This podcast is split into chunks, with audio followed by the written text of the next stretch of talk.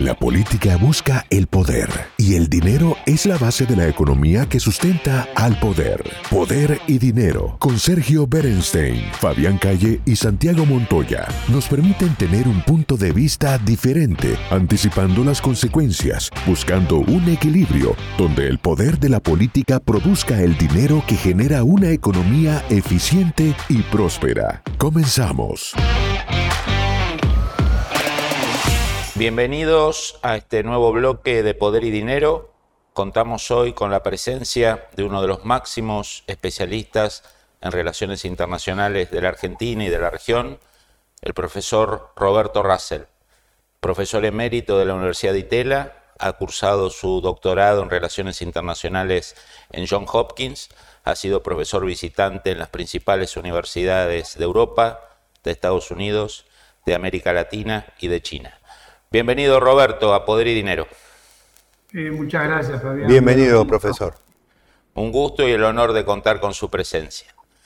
Bueno, semanas muy conflictivas, muy, muy pesadas en términos geopolíticos, Rusia, Ucrania, ahora China, misiles.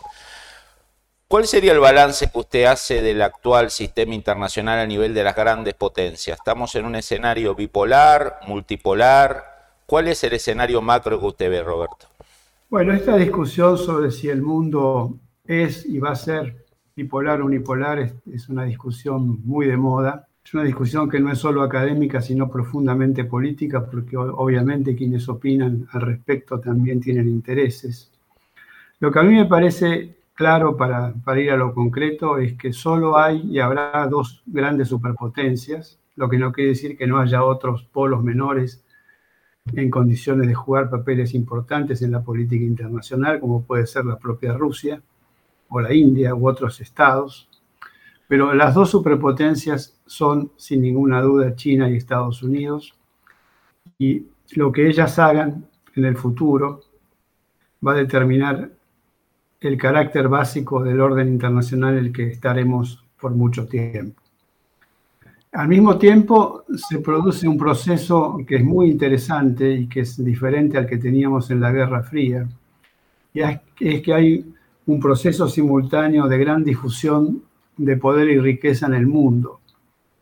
Y esto hace que muchos países, como lo estamos viendo en el caso de la guerra en Ucrania, o frente a la propia rivalidad entre China y Estados Unidos, procuren buscar algún tipo de neutralidad o de no alineamiento tanto frente a la guerra como frente a esta rivalidad cada vez mayor entre China y Estados Unidos. Este es un dato muy interesante que no tiene que ver con el viejo no alineamiento de la Guerra Fría, porque como digo, se está produciendo en un contexto en el que hay mucha más distribución de poder y riqueza, y donde además es mucho más nítida la rivalidad en términos de una rivalidad clásica entre grandes poderes. Uno podría decir, como se ha puesto también de moda, que este, la geopolítica ha retornado y que la geopolítica va a dominar la política internacional también en las próximas décadas.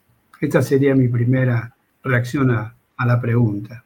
Roberto, ¿qué posición ve eh, en, Rusia en todo este juego? ¿No? Porque parte de la, del no acuerdo, creo que por primera vez en 500 años no hay un acuerdo sobre si el mundo es bipolar, multipolar unipolar, es esta idea de que Rusia no tiene las condiciones económicas y demográficas de una gran potencia, pero es uno de los dos grandes arsenales nucleares del mundo. Digamos, ¿en qué posición ve a usted a, Rusia? ¿Como un spoiler? ¿Como uno de los polos relevantes? ¿Cuál sería el rol que le asigna? Yo diría que es un polo menor en este marco de bipolar en el que hay dos superpotencias y no habrá otras. Yo diría que la, la Unión Europea podría tener condiciones de convertirse en una superpotencia en la medida en que también ponga más recursos en materia de armamento y si tiene la capacidad de tener una política exterior y de defensa común, que es una asignatura pendiente en Europa desde su iniciación, cosa que dudo. Este, por lo tanto, sacando el caso este, europeo, yo creo que Rusia no tiene condiciones de ser una superpotencia sí es esencialmente un spoiler y obviamente lo que haga tiene mucho que ver también con lo que sucede en este mundo. Pero yo creo que va a quedar debilitada, independientemente de cómo termine esta guerra, que va a ser una guerra larga, como todos sabemos. Y la idea que había en algún momento que Rusia podía ser una especie de swing state, esto es que podía volcarse hacia Occidente en algunos temas, hacia China en otros, yo creo que ese papel claramente no lo va a poder jugar por razones obvias. Entonces veo a una China, perdón, a una Rusia más ligada a China que a Occidente, pero siempre en un papel menor. Y obviamente con China va a tener también sus grandes problemas, ¿no? porque China está creciendo y está expandiendo su interés y su poder también en una zona que era una zona de, de interés estratégico ruso, como es el caso de Asia Central. ¿no? Santiago. Eh, profesor, eh, eh, este, esta, este viaje de la vocera del presidente Biden a Taiwán fue tomado por varios analistas, algunas figuras como por ejemplo ex embajadores argentinos en China, en Estados Unidos, la revista The Economist, por ejemplo, como un posible error estratégico en términos de que por un interés posiblemente electoral interno del presidente Biden en Estados Unidos, busca dar una señal que podría aproximar a eh, China a Rusia, que tienen natural desconfianza porque han tenido guerras, pero que China, digamos, que está buscando eh, expandir su, capacidad militar. Eh, bueno, la capacidad militar de Rusia parece que no es tan alta en términos convencionales como estaba, como se creía, sin embargo, el anuario del Instituto eh, de Estocolmo para los Estudios de la Paz eh, acaba de publicar el arsenal nuclear, como dijo recién Fabián Calle, eh, todavía Rusia mantiene operacionales alrededor de un 20% más de ojivas nucleares que, Estados Unidos y eso es muy serio en términos de un conflicto geopolítico. cómo evaluaría usted, profesor, eh, eh, ese, movimiento de la administración de Biden? ¿Es un movimiento estratégico o simplemente es cortoplacismo electoral? Yo la verdad es que tengo la impresión de que está más ligado a cuestiones electorales y a una visión estratégica de largo plazo, porque a mí me parece que este no era el momento para hacer una visita de esta naturaleza, porque obviamente el interés central hoy está puesto en esta guerra en Ucrania y Estados Unidos ha puesto ahí muchos, muchos esfuerzos y además tiene que hacer un esfuerzo enorme para mantener esta coalición, mantener unida a Europa. Y a mí me parece que no, no era el momento. ¿no? Esta es una especie de provocación innecesaria que no tiene sentido en una circunstancia como la actual. Más allá de lo que dijo usted sobre Rusia, que claramente Rusia, como dije antes, es un gran poder militar, esto es indiscutible, pero no tiene las condiciones para ser una superpotencia ni jugar un papel similar al que va a jugar China en el futuro.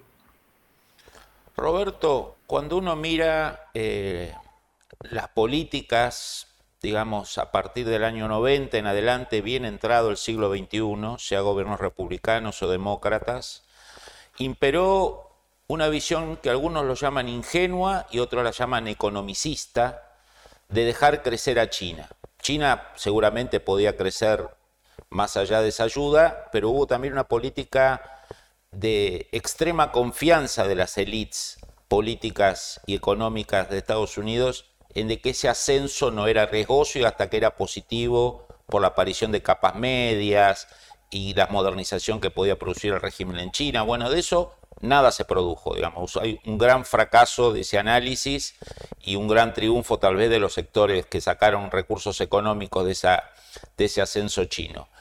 ¿No le da la sensación que Estados Unidos, sea republicanos y demócratas, especialmente demócratas, pasaron de esa visión economicista de dejar crecer a China a una visión que la visita de Pelosi es como el otro extremo de provocar abiertamente a China a meses del Congreso del Partido Comunista donde Xi Jinping se juega muchas cosas. ¿No hay como un salto muy abrupto de las élites políticas eh, de, una ingenuidad o de un economicismo a una osadía peligrosa? Bueno, yo creo que sí, pero que además esto obviamente, en las circunstancias que está Xi, Jinping con el Congreso que tiene por delante, él se tiene que mostrar duro. la reacción de China era esperable. Así que lo, veo como, como absolutamente innecesario y provocativo, como dije hace un momento. Y es cierto que la visión que había, sobre todo en los 90, del famoso engagement de China, este, ha fracasado. Y hoy estamos viendo quién se muestra más duro este, frente a China, por eso en este sentido uno puede apreciar bastante consenso, como se suele decir, uno de los pocos consensos que uno aprecia en la política exterior de Estados Unidos, en que todo el mundo se muestra duro hacia China y además China está definida como una rival sistémica y esto obviamente tiene implicancias geopolíticas muy importantes para, para adelante, ¿no?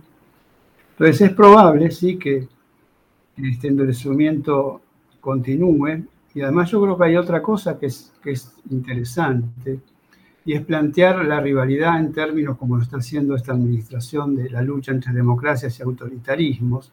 Con este discurso fue Nancy Pelosi este, a Taiwán. Y es un discurso que cuando uno mira estas cosas desde el sur, y es muy interesante decir esto para generar un debate en Washington ¿no? frente, frente a esta situación, la lectura que se hace más bien en el sur es otra, la lectura que se tiende a hacer cada vez más, y uno lo ve en el comportamiento de los países, es que esta es una rivalidad que se inscribe en lo que sería una rivalidad clásica entre grandes poderes.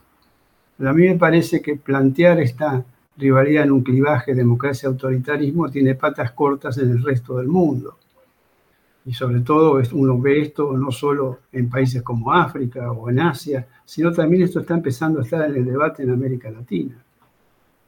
Roberto, si le parece, nos tomamos una muy breve pausa y retomamos eh, con usted para hablar básicamente de la relación entre Estados Unidos y en América Latina. Que sea muy breve, Sergio, eh, Fabián. Eh, Sergio lo tenemos presente en los pensamientos porque quiero seguirlo escuchando al profesor. ¿Cómo no?